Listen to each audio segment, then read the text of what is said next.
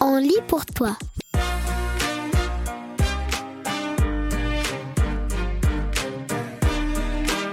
Aujourd'hui, on lit pour toi Les As de l'info.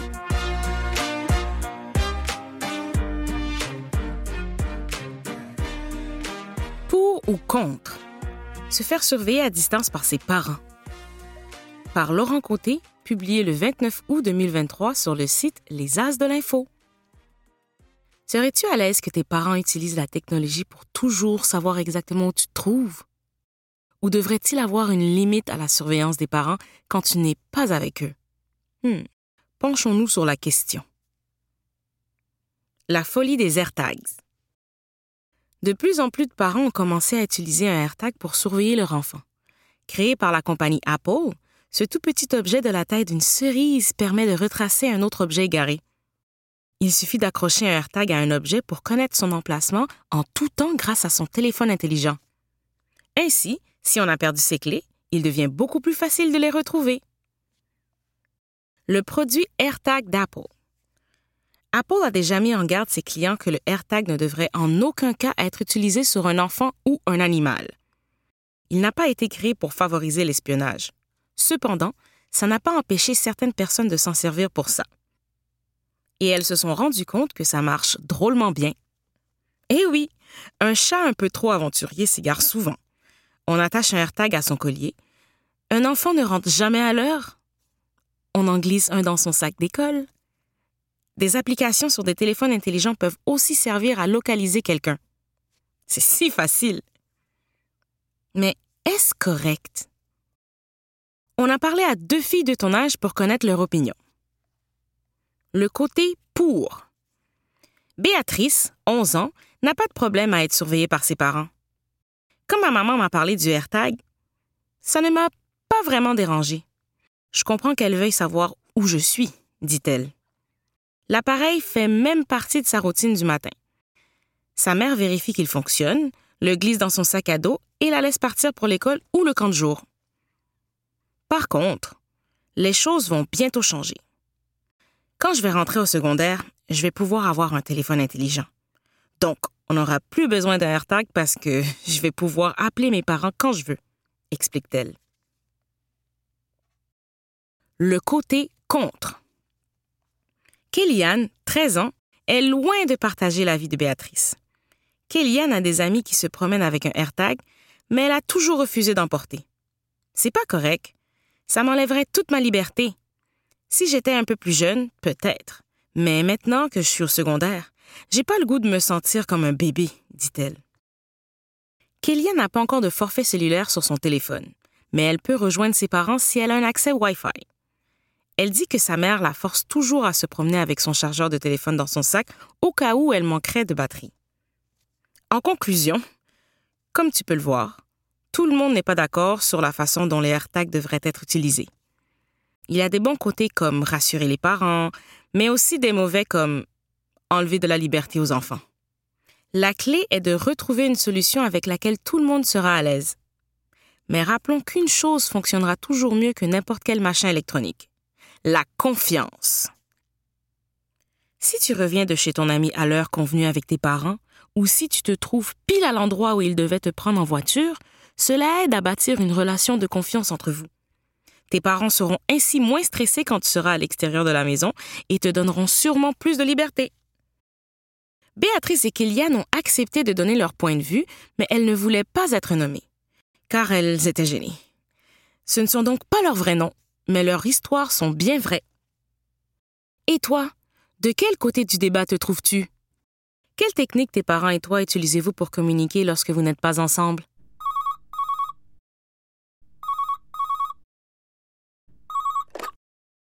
choisi le nom des tempêtes? Par Laurent Côté, publié le 1er septembre sur le site Les As de l'Info. Dernièrement, un puissant ouragan a frappé le sud-est des États-Unis. Tu as peut-être entendu son nom, Idalia. Il a détruit des centaines de maisons et a fait déborder de nombreux cours d'eau. Mais comment se fait-il que les ouragans ont un nom? Qui les choisit? On t'explique. Nommer pour mieux comprendre.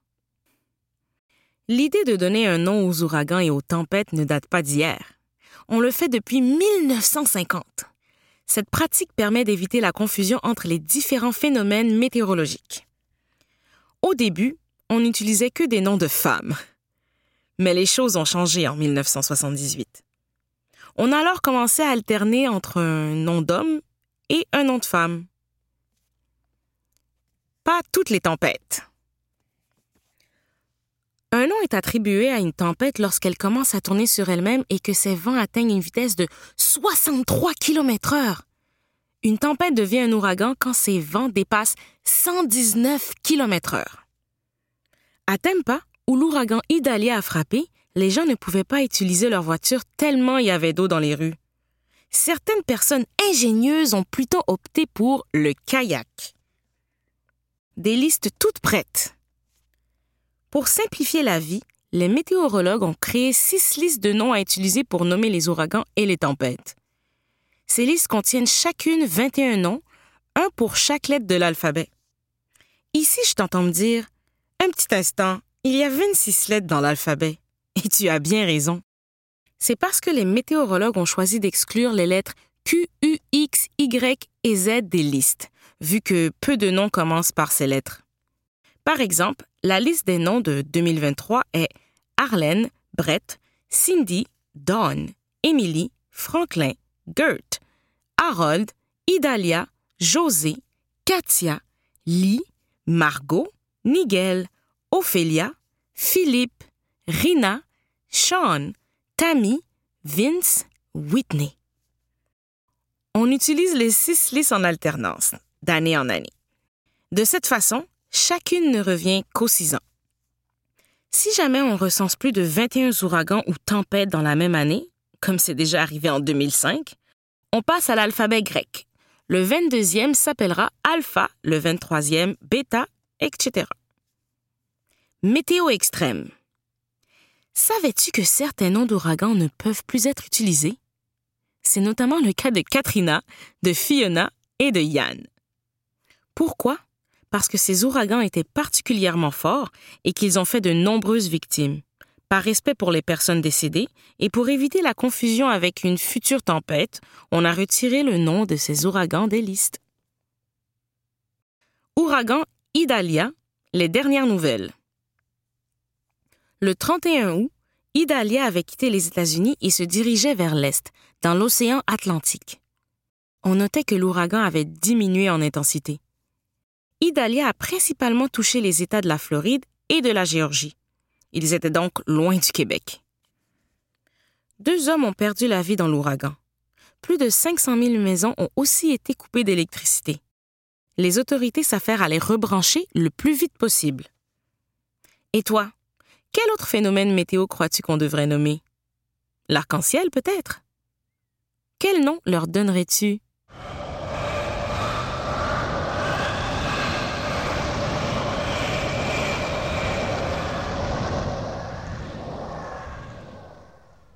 Il s'en passe des affaires sur la Lune. Par Émeric Epo, publié le 26 août 2023 sur le site Les As de l'Info. Et oui, même si la Lune se trouve à plus de 300 000 km de la Terre, ça ne veut pas dire qu'il ne se passe rien.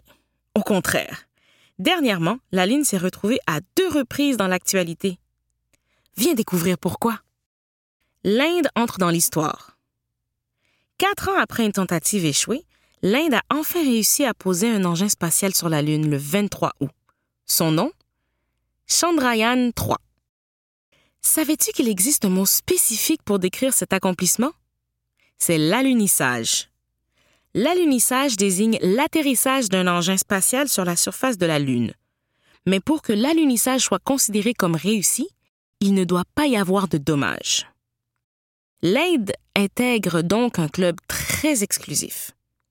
Avant l'Inde, seulement les États-Unis, la Chine et l'URSS étaient parvenus à réussir un alunissage contrôlé. C'est tout un exploit. La réussite de la mission spatiale marque un jour historique pour le pays selon Narendra Modi, le premier ministre du pays. Un échec pour la Russie. La Russie a elle aussi lancé une mission lunaire avec un objectif de réussir l'alunissage. Luna 25 a décollé le 11 août et elle est la première sonde lancée vers la Lune par la Russie depuis 1976. Son objectif était de poser sur la Lune pour prélever des échantillons du sol lunaire. Malheureusement, Luna 25 s'est écrasée samedi dernier. Rassure-toi, il n'y a pas d'humain dans la sonde. La mission est donc considérée comme un échec par le Roscosmos, l'agence qui s'occupe du programme spatial russe. Il y a 66 ans, en 1957, les États-Unis et l'URSS ont commencé ce qu'on appelle la course à l'espace. Cette lutte pacifique a mené au lancement des premiers satellites, des premiers vols humains dans l'espace et au premier pas de Neil Armstrong sur la Lune le 21 juillet 1969. Le prochain objectif des missions spatiales est la planète Mars. Mais pas seulement. Les différents pays veulent découvrir d'autres galaxies et d'autres planètes la course à l'espace n'a plus aucune frontière et de plus en plus de pays s'y intéressent. Tes parents ou tes grands-parents ont peut-être assisté au premier pas de l'homme sur la Lune. Qui sait? Tu assisteras peut-être un jour au premier pas de l'homme sur Mars ou une autre planète.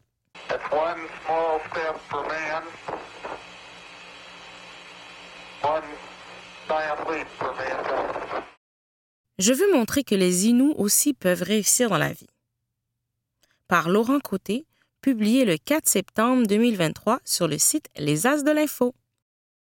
Mika Tenagan, une jeune femme de 19 ans, a réalisé un véritable exploit.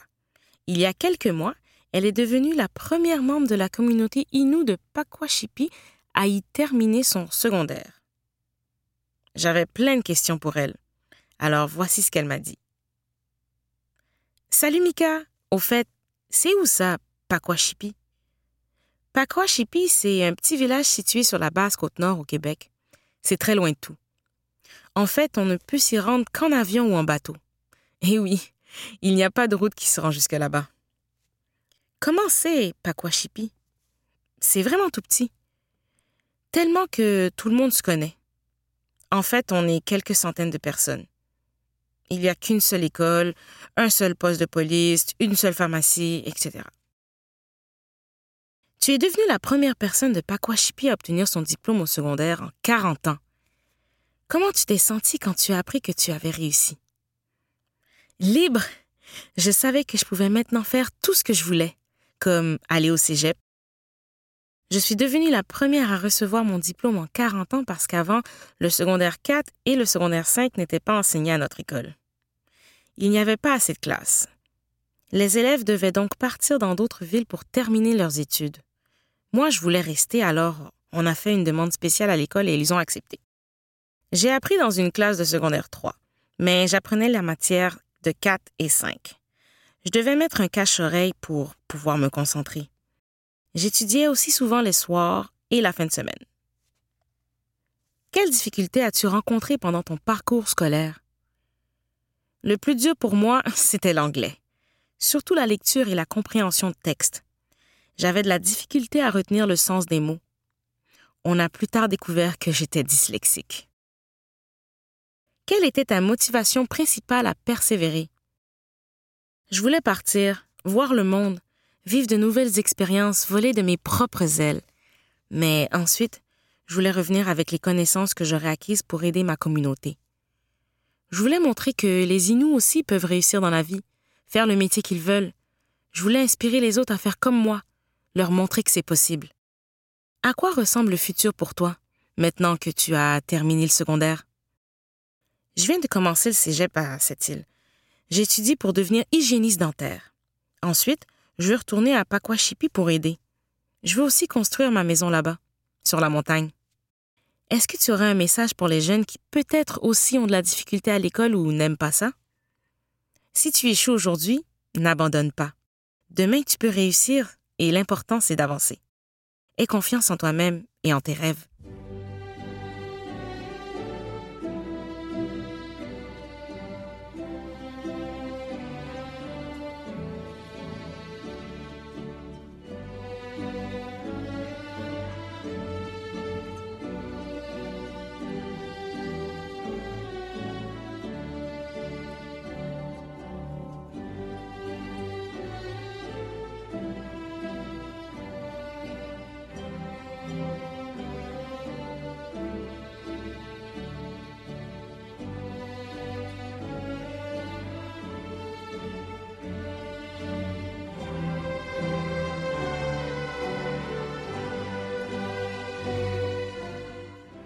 142 ans après le naufrage, une épave vient d'être retrouvée.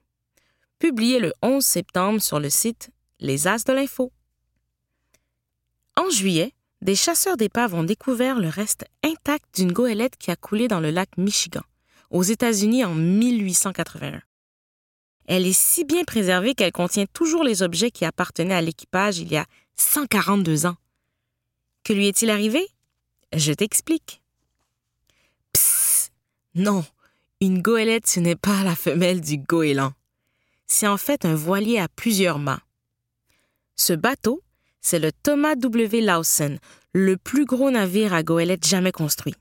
L'épave qui a été retrouvée porte le nom Trinidad. Lors du naufrage, le Trinidad transportait une cargaison de charbon sur le lac Michigan.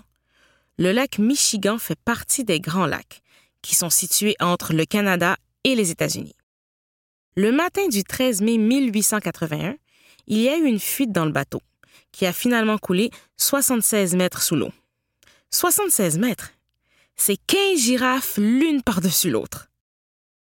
Heureusement, le capitaine John Higgins et les huit membres de l'équipage ont survécu.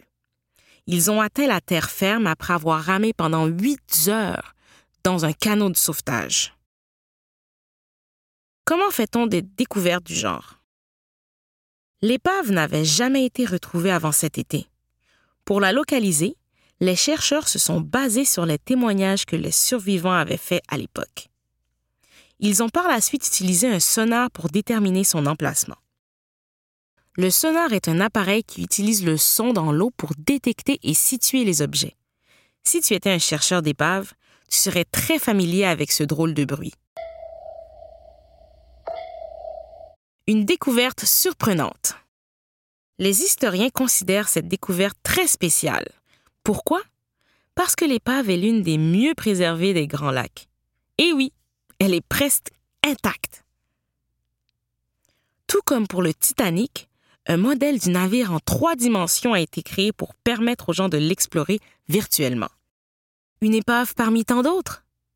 Le plus fou, c'est que les experts estiment qu'il y a plus de 6000 naufrages dans les Grands Lacs depuis la fin des années 1800. Et toi, Crois-tu qu'on devrait aller récupérer des objets qui sont dans l'épave? Pour les exposer dans un musée, par exemple? Ou devrait-on les laisser dans l'eau à jamais?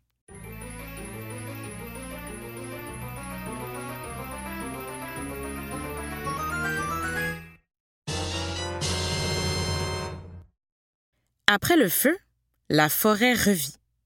Par Émeric Epo, publié le 21 août 2023 sur les As de l'info. Cet été, de gros incendies ont frappé le Québec et le Canada. De grandes surfaces de forêt ont brûlé. Mais tu seras peut-être étonné d'apprendre que le feu peut enfin aider la nature. En effet, après un incendie, les forêts se régénèrent naturellement.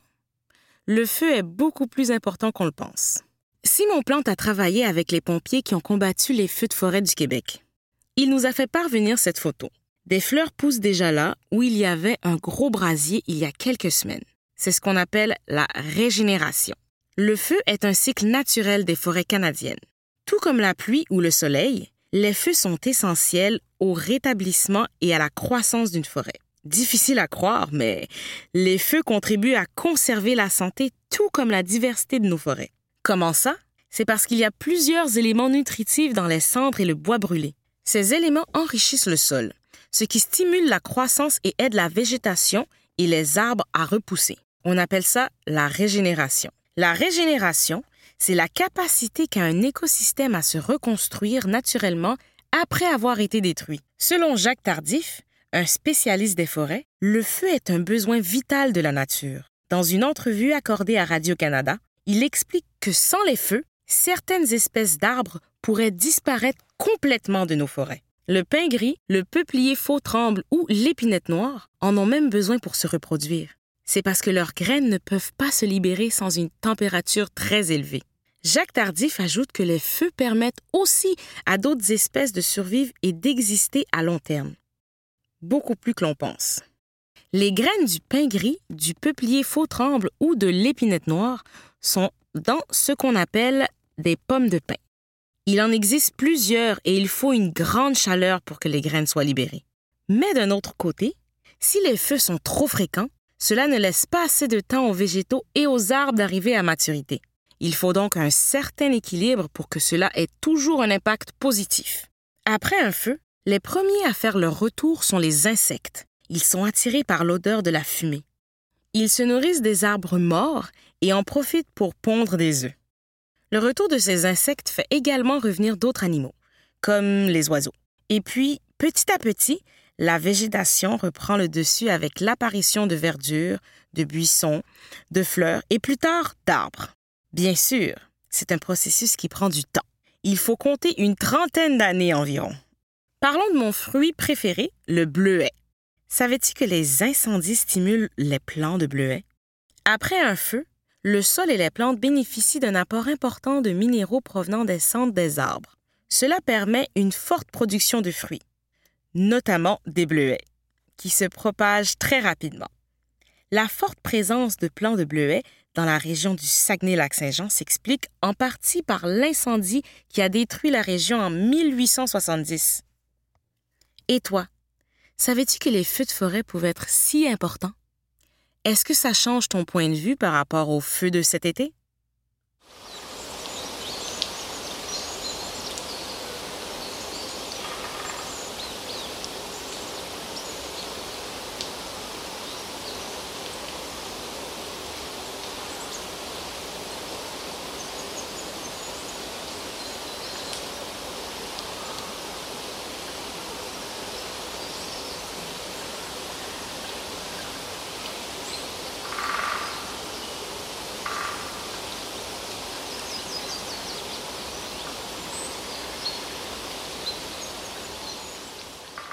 Puissant tremblement de terre au Maroc. Par Laurent Côté et Émeric Epo, publié le 11 septembre 2023 sur le site Les As de l'Info. Le 8 septembre, un tremblement de terre a frappé le Maroc, un pays de l'Afrique du Nord. Il a fait énormément de dégâts et beaucoup de personnes sont mortes. Cette catastrophe touche beaucoup de Canadiens d'origine marocaine. On t'explique. Ce qui s'est passé. Le tremblement de terre a eu lieu à 23h11, heure locale. Il a été classé comme un séisme de magnitude 6.8 sur l'échelle de Richter. Les séismes de ce niveau sont rares, mais destructeurs. Le point central du tremblement de terre, aussi appelé épicentre, a été localisé un peu au sud de Marrakech, une ville touristique. Toutefois, des gens l'ont senti à plusieurs dizaines, voire centaines de kilomètres. Beaucoup de maisons ont été détruites et des centaines de familles se sont retrouvées à la rue. On pense aussi qu'environ 2800 personnes sont mortes dans cette catastrophe. Environ 2500 autres ont été blessées. Une région propice au séisme. Il est normal que cette nouvelle te cause du stress. Tu te demandes peut-être si quelque chose de semblable pourrait se produire chez toi. Mais on te rassure tout de suite, le risque est très mince. Il faut savoir que le Maroc est situé très proche des limites des deux plaques tectoniques. C'est aussi le cas de la Turquie et de la Syrie, qui ont également été frappés par un séisme en février dernier. C'est dans ce genre de région que les tremblements de terre se produisent. En effet, un tremblement de terre arrive généralement quand une plaque tectonique se glisse sous une autre ou quand deux plaques entrent en collision. Toutefois, le tremblement de terre du Maroc est d'un type encore plus rare. Il a eu lieu à l'intérieur d'une de ces plaques, bien que proche de la bordure. Le Canada, quant à lui, n'est pas dans cette situation. Il est situé bien au centre de sa plaque tectonique à lui, la plaque nord-américaine. C'est pour cette raison qu'on vit peu de tremblements de terre ici. On est bien en sécurité à ce niveau-là. Un bel esprit d'entraide.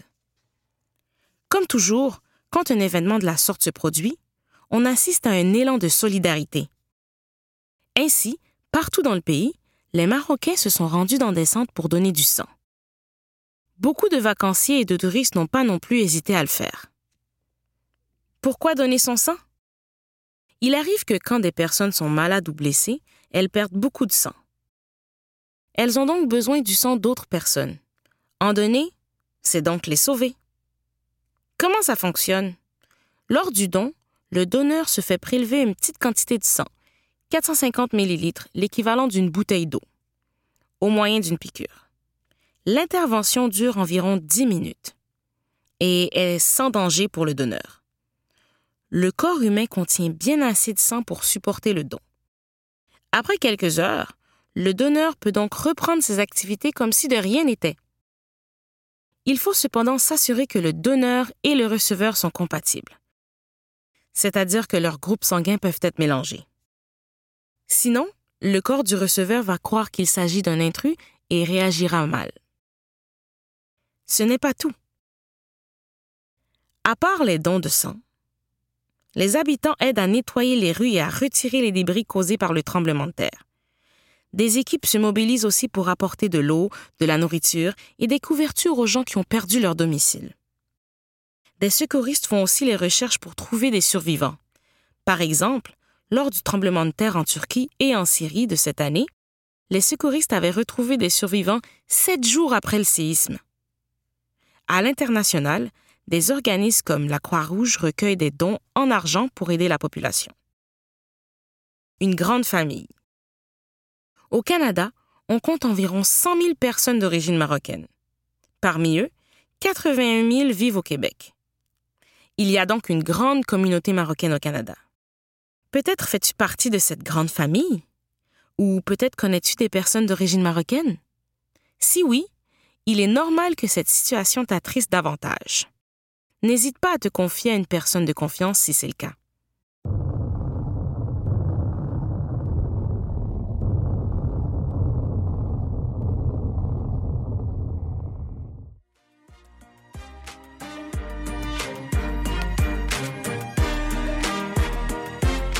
C'était Samantha Fins et on se revoit pour une prochaine lecture.